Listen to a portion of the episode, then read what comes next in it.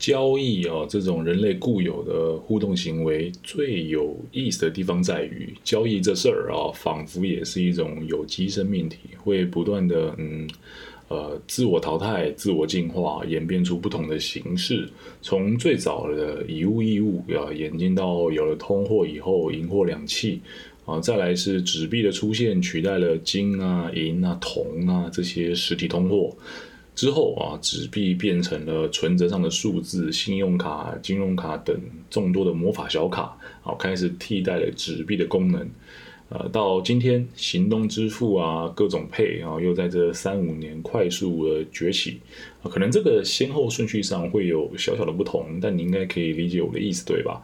看着这些交易的不断的变化、不断的转变，真的是观察出了一种阿米巴演化成恐龙的这种乐趣啊。上一期的节目，我们有聊到交易的其中一种分支啊，就是这个寄杯或你说寄披萨这件事情。那本次的节目，希望能够把订阅制做一种通盘的理解啊。我可以接受订阅这个概念啊，但要我指出订阅跟租赁啊有何本质上的不同，我实在是没有把握可以区分的非常清楚。我曾经一度想，是不是订阅这个词就是一种商人的话术啊，跟轻奢一样，创造出来就是为了割一波这种消费者的韭菜。但回头一想，不对，轻奢跟奢侈是确实是不同的。若你说轻奢是一把大镰刀啊，一割韭菜一大把。那奢侈就可以是一把精密的手术刀，啊，它是专门攻克那些金字塔顶端的消费者的一种精密切除手术，对吧？啊，以此类推，呃，订阅跟租赁一定也有一些本质上的不同，它才会演变为两种单词存在于现今的社会。啊，今天我们就把订阅这词给捋一捋，啊，以后跟别人胡说起来才不怕说错，不怕被笑。嗨，我杜德浩，这里是浅浅饲养频道，懂一点商啊，欢迎收听今天的节目。嗯，要我往前追溯有关于这个订阅制的印象，应该可以说是联合报还有迦南羊乳啊，就是小时候这个信箱上面那个小小的保温盒。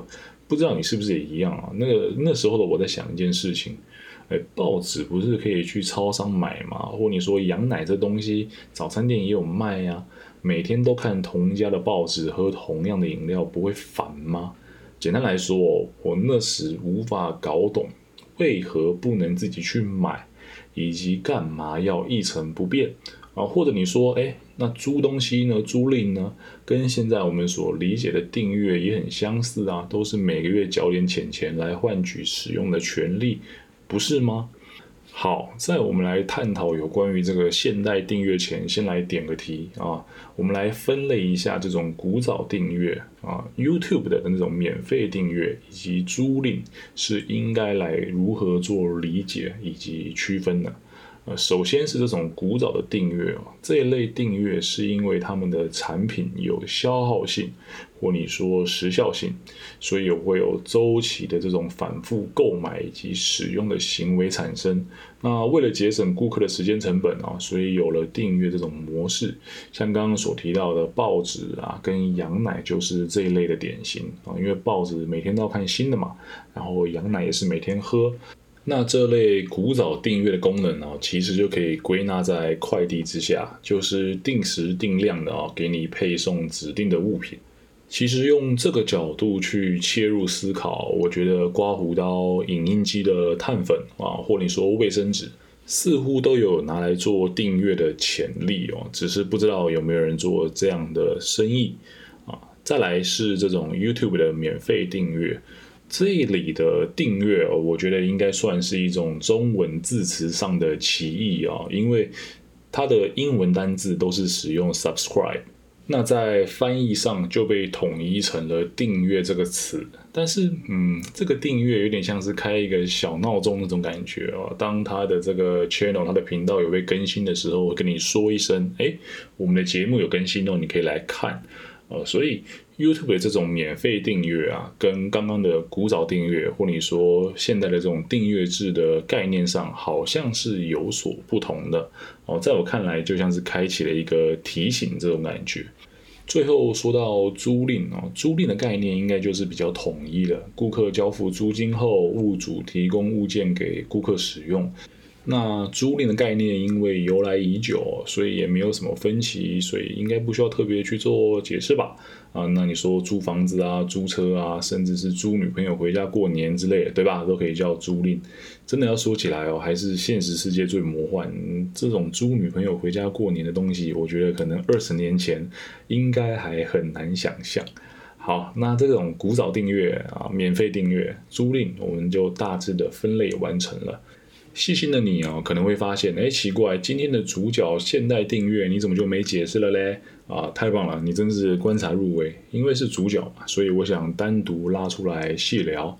呃，现代订阅哦，集合了以上三者的大成，各部分都取出了一定的优势哦，并且摒弃了它的劣势所在。真的是哦，我觉得看着看着有一种那种演化的感觉出来了，有点那种达尔文进化论的感觉。前面铺陈的这一段啊，终于可以进到我们有关于现代订阅的这个话题。那从这边开始，我们就是以订阅或是订阅制来做代称啊，没有特别提的话，都是指现代订阅这种概念。呃，先来看看订阅制本身自带的天然优势。啊，订阅制这种商业模式啊，最广泛的应用在线上服务上嘛。呃，以娱乐性质而言，你肯定可以想到 Netflix、YouTube 或说 Spotify。以商业应用或者你说生产力而言，啊，擅长媒体啊、艺术制作的 Adobe 全家桶系列，呃，简直就是玩出了花儿。与古早订阅哦，着重在实体商品最大的不同点在于，订阅制更注重在线上啊、软体以及服务的整合。因为这些服务与交换是产生在线上或说云端，所以使用者的相关资料更加的容易取得。哦，以 Netflix 来举例好了，所以说你在它的 App 啊，或者说网站上可以看到的影片标签啊这一类的显性标签，可能只有啊剧情、动作、爱情啊，或者说恐怖好了，大概几十种吧。但是隐性的使用者标签可能有两三百个哦。举例来说，说不定隐性标签的分类可以是长刀、短刀、刀剑、枪炮、汽车、飞机等等各式各样乱七八糟的都有。更甚至哦，如果是以这种机器学习的角度来看的话，这些关联哦，可能都不必用人类可以理解的单字或说字眼去做解释。AI 只在乎你喜欢甲片，然后你也可能会喜欢乙片。对，甲片好像不太好听。呃，AI 只在乎你喜欢 A 片的话，也会喜欢 B 片。A 片也不太好听，反正就是 AI 只在乎你哦喜欢什么与什么这样子的关联啊，反正就这种意思啦。啊，可能你看了《自由之心》啊，《绝杀令》啊，或者说《关键少数》这三部电影以后，Netflix 就会将黑人主演啊这样的隐性标签贴在你的账号上。以后在这种影片推送上啊，更有可能把有黑人演员的内容啊推荐给你。这就是订阅制与古早订阅最大的差别啊！订阅制因为服务产生的场域啊位于云端，所以会有资料应用上的优势啊。古早订阅并不重视收集顾客资料的部分啊，基本上只要可以按时的把东西送给客户就搞定了啦。当然，你也可以说，这是因为科技进步造成这样的差异，不能全部归咎于古早订阅的那种环境与时代。如果说今天开始，迦南羊乳也用某种方法收集顾客所喜好的口味、啊取用的时间、呃饮用的模式等等相关资料，并且在商业上做出一定的应对与改良啊，那要说他们可以化身为订阅制啊，也无不可其实。在我看来，真正重要的是订阅制会进行这些资料的回收，并且做出更能让顾客们所满意的应对。那这一期的节目长度内容差不多了啊，上集的部分我们着重在搞清楚到底订阅制是在搞个啥儿啊，简单做个概念厘清这样。下一期我们会接续今天的话题，继续把订阅制给讲个全。另外是懂一点商在 Podcast、Spotify 以及 YouTube 上面皆有上传，那 FB 也有同名的粉丝专业。呃，你如果有想互动的话，可以挑一个自己喜欢的平台，邀请你一同见证这个频道的成长啊，或按个赞、留言讨论，对我来讲都是最棒的回馈。我们下一期见。